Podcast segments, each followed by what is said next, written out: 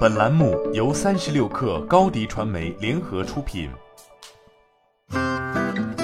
本文来自三十六氪作者李安琪。六月三号，据路透社报道，特斯拉 CEO 马斯克在一封邮件中表示，由于受经济状况影响，特斯拉将裁减大约百分之十的工作岗位，并且暂停全球招聘。今年二月，特斯拉提交给美国证券交易委员会的年度财务报表显示，截至二零二一年底，其全球员工人数为九万九千两百九十人。这意味着此次特斯拉此轮裁员波及近万名员工。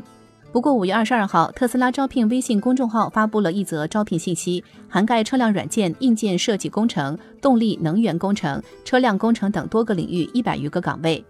此前，美国东部时间五月三十一号晚，马斯克还给员工发送了一封主题为“不再接受远程工作”的邮件，要求特斯拉的每个人必须每周至少在办公室工作四十小时。如果你不出现，我们将默认你已经辞职。马斯克也经常住在工厂里，他曾这样说：“因为这样一来，生产线上的人可以看到我和他们一起工作。如果我不这么做，特斯拉早就破产了。”亲子监工可能是特斯拉在二零二一年产能高速扩张的原因之一。二零二一年，特斯拉全球交付量为九十三点六万辆。特斯拉二零三零年的目标是实现年销量两千万辆，但追求产能扩张也没能掩盖其在产品质量方面的不足。从今年一月份以来，特斯拉已经发生了四起大规模召回事件，召回车辆总计高达二十七点五八万辆。虽然四次均通过汽车远程升级技术方式召回。但其质量品控问题频发，应该引起重视。毕竟在特斯拉身后，中国一众新造车势力正在紧追猛赶，这一点也体现在众多新造车的五月销量中。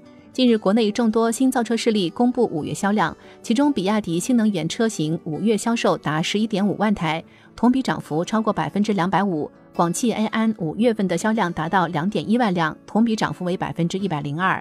理想当月完成一点一五万台交付。同比涨幅达百分之一百六十五点九，小鹏汽车当月完成一点零一万台交付，同比增长百分之七十八。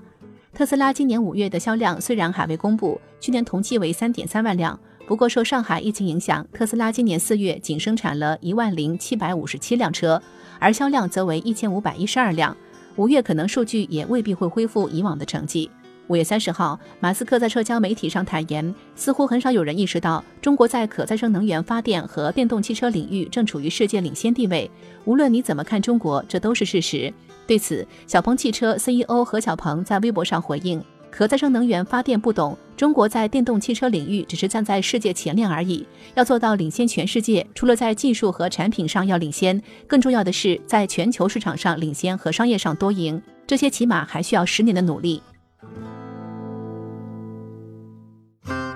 新媒体代运营就找高迪传媒，微信搜索高迪传媒，有效运营公众号、抖音、小红书，赋能品牌新增长。